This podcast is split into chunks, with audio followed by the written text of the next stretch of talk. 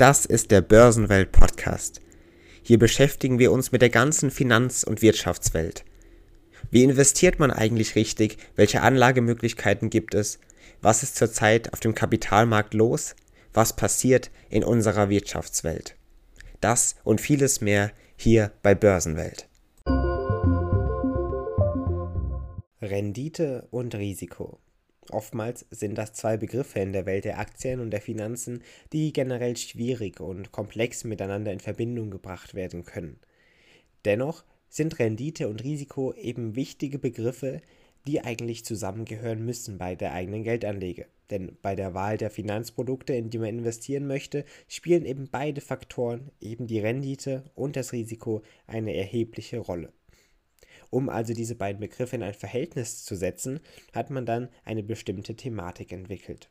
Um dann das Verhältnis der Rendite einer eigenen Geldanlage zum eingegangenen Risiko und dabei unter der Berücksichtigung der gängigen Marktrendite zu ermitteln, hat man vor einigen Jahren eine besondere Kennzahl entwickelt, die sogenannte Sharp Ratio. Und mit dieser möchten wir uns in der heutigen Folge beschäftigen, liebe Zuhörer, zu der ich Sie natürlich ganz herzlich begrüße. Heute wollen wir eben genau diesem Verhältnis zwischen Rendite und Risiko mal auf den Grund gehen. In den vergangenen Folgen haben wir uns schon mit dem Risiko beschäftigt, mit dem eigenen Risikoprofil zum Beispiel.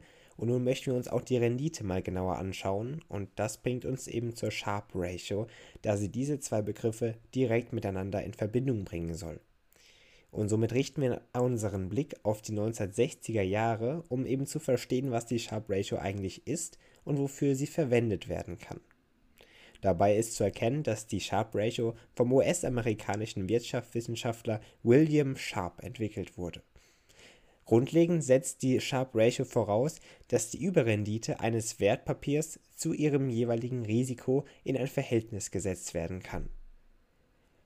Diese Idee geht von einer grundlegenden Annahme hervor, nämlich besagt diese Annahme dabei, dass wer zwei Wertpapiere vergleichen möchte, die in der Vergangenheit eine ähnliche Rendite aufweisen konnten, das Wertpapier mit dem niedrigeren Risiko bevorzugen würde. Generell ist das ja auch logisch. Man hat eine gleiche Rendite von zwei Wertpapieren bei der einen, also bei dem einen Wertpapier, aber eine weitaus geringere Risikotragfähigkeit oder ein weitaus geringeres Risiko an sich bei dieser Investmentidee. Eigentlich ist es also ganz logisch, dass diese Annahme so funktionieren kann. Ein solcher Vergleich zwischen zwei Wertpapieren aber oder zwei verschiedenen Anlageprodukten, die sich zwar in ihrer Rendite ähneln, aber im Risiko unterschiedlich sind, kann ziemlich schwierig werden. Generell, was dann noch schwieriger ist, ist ein Vergleich zwischen zwei Wertpapieren mit unterschiedlichen Renditen und unterschiedlichen Risiken. Und aufgrund dieser Thematik und diesen Problemfragen, die man sich hier gestellt hat, hat man dann die Sharp Ratio als bedeutenden Messwert entwickeln können. Die Formel dabei bei der Sharp Ratio besteht darin, dass man die Überrendite durch die Volatilität teilt.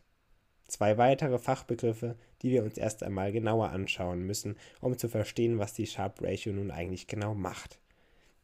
Die Überrendite setzt sich also dabei aus der Rendite der eigenen Geldanlage abzüglich der Rendite einer risikolosen Geldmarktanlage für den logischerweise gleichen Zeitraum zusammen. Oftmals werden dabei die Jahresrenditen der jeweiligen Bereiche betrachtet. Wir schauen uns gleich auch nochmal genau an, was das überhaupt ist, eine solche risikolose Geldmarktanlage und die Rendite der eigenen Geldanlage. Das klingt ja schon etwas verwirrend, wenn wir hier die ganze Zeit über Renditen und Anlagen und dergleichen reden. Aber die Überrendite setzt sich eben aus der Rendite der eigenen Geldanlage zusammen, abzüglich einer Rendite einer risikolosen Geldmarktanlage. Das ist die Überrendite und die wird eben dann durch die Volatilität geteilt. Volatilität, das kennen Sie bestimmt auch schon, falls nicht auch nicht schlimm.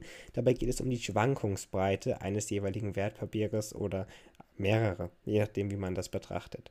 Dabei geht es um die Varianz von reellen Werten um einen Mittelwert, also um Schwankungen eben um einen gewissen Wert. Die Volatilität muss natürlich in diesem Zusammenhang den gleichen Zeitraum betreffen, dessen Renditen auch der Geldanlage verwendet werden. Das ist ja ganz klar. Wie funktioniert also die Sharp Ratio genau nun? Immerhin haben wir jetzt die Überrendite und die Volatilität als zwei Begriffe. Dabei haben wir eben gesagt, die Überrendite setzt sich eben aus der Rendite der eigenen Geldanlage und einer etwas anderen Rendite zusammen. Das heißt, wir haben die Rendite der Geldanlage, diese wird an etwas anderem gemessen, nämlich an der sogenannten risikolosen Geldmarktrendite. Nun stellen wir uns natürlich die Frage, was das eigentlich genau ist. Fest steht hierbei, dass sich diese an der Zinshöhe von Staatsanleihen mit hoher Bonität ausrichten kann. Das heißt, eine positive Sharp Ratio kann nur entstehen, wenn die Rendite der eigenen Geldanlage die des risikolosen Geldmarkts übertrifft.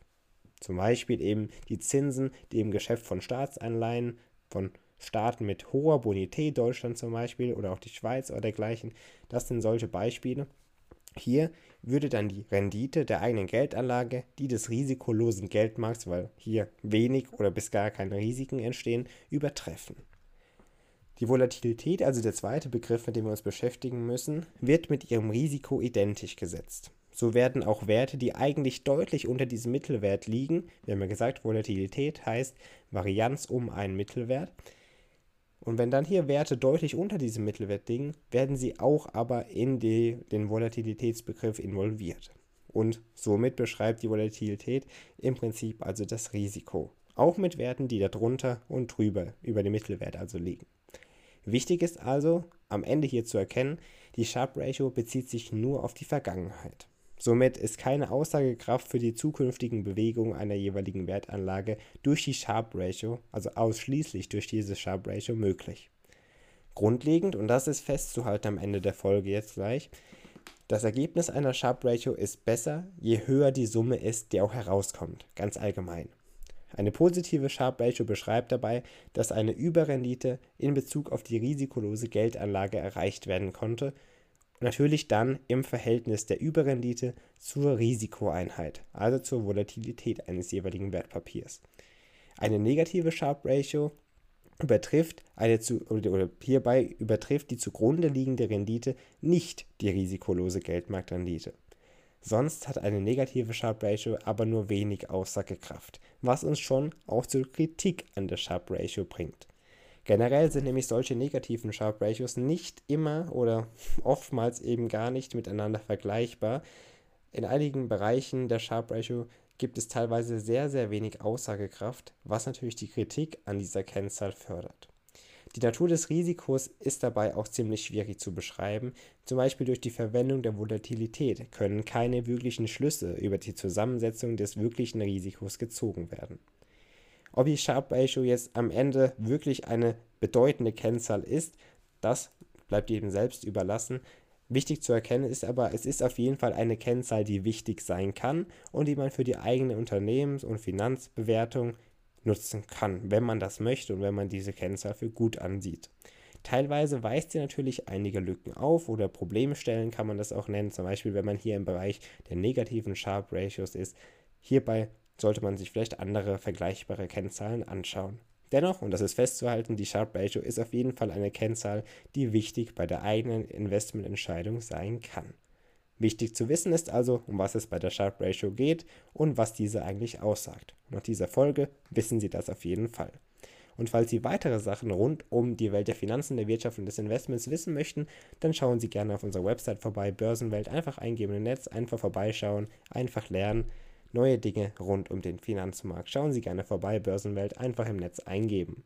Natürlich können Sie auch am Donnerstag hier wieder einschalten, wenn wir uns hier bei Börsenwelt mit einem weiteren spannenden Thema hier wieder zurückmelden.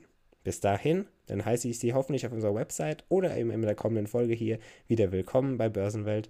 Eine schöne Restwoche, machen Sie es gut und bis bald.